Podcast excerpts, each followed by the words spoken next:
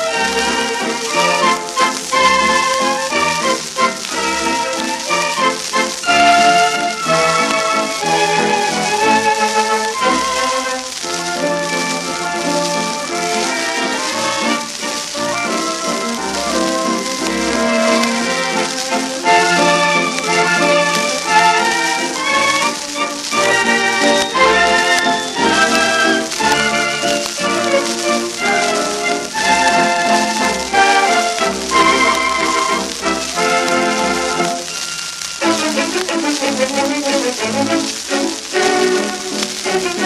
you.